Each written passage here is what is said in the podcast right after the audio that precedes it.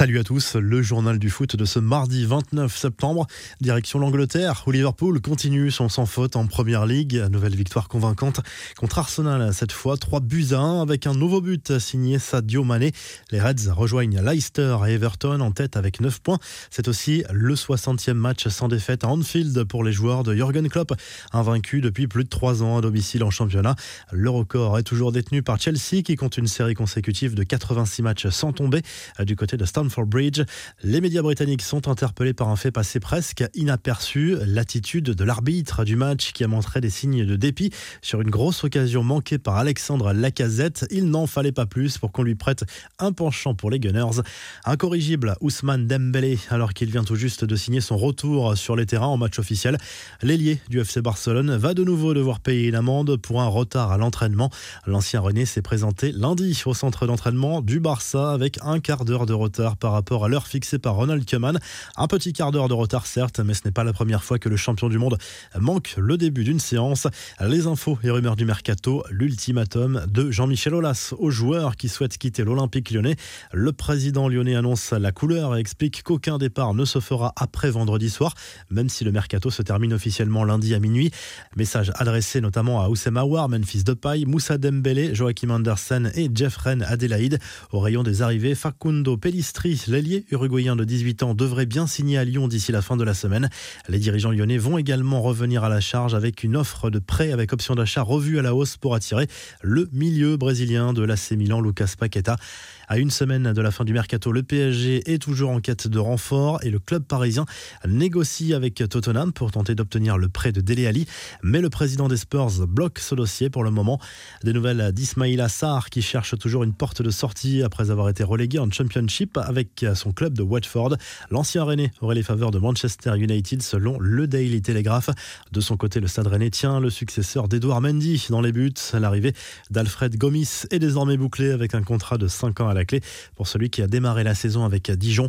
Enfin, la nouvelle offensive de Leicester pourrait faire mouche pour Wesley Fofana. Les Foxes proposeraient cette fois 40 millions d'euros pour obtenir la signature du jeune défenseur de l'AS Saint-Etienne. Les infos en bref, en Angleterre, le Sun se penche sur les secrets de la Russie de Cristiano Ronaldo. Le tabloïd britannique, impressionné par la détente exceptionnelle du Portugais sur son but de la tête contre la Roma dimanche en Serie A, révèle le régime alimentaire de la star de la Juve ainsi que ses habitudes en salle de musculation et surtout ses nombreux sacrifices pour garder son corps d'athlète à 35 ans. L'aventure se termine pour Lucas Elsner à Amiens. Le coach du club Picard paye le début de saison compliqué en Ligue 2. Il a été mis à l'écart. Il était arrivé en 2019 avec une certaine philosophie de jeu qui avait séduit de nombreux observateurs au départ. Francesco Totti a tenu promesse. L'ancien attaquant de la Roma a rencontré lundi dans un hôpital romain la jeune fan qui est sortie du coma en entendant sa voix. L'histoire avait fait le buzz en Italie. La jeune femme de 19 ans est restée pendant 9 mois dans le coma. Enfin, Michael Cuisance et Robert Lewandowski se moquent du journal Bild après les révélations du quotidien sur une supposée altercation entre les deux joueurs du Bayern lundi à l'entraînement. Et visiblement, ce n'est pas bien grave au vu de la réaction des deux hommes sur les réseaux sociaux. La revue de presse France Football consacre sa une cette semaine à Thiago Silva qui se livre à plusieurs confidences intéressantes sur son départ du PSG cet été. Il tacle notamment l'attitude de Leonardo à son égard et évoque cette fameuse prolongation de contrat proposée trop tardivement après la finale de la Ligue des Champions.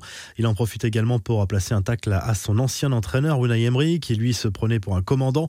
Il reconnaît également que Juninho a tout fait pour l'attirer à Lyon.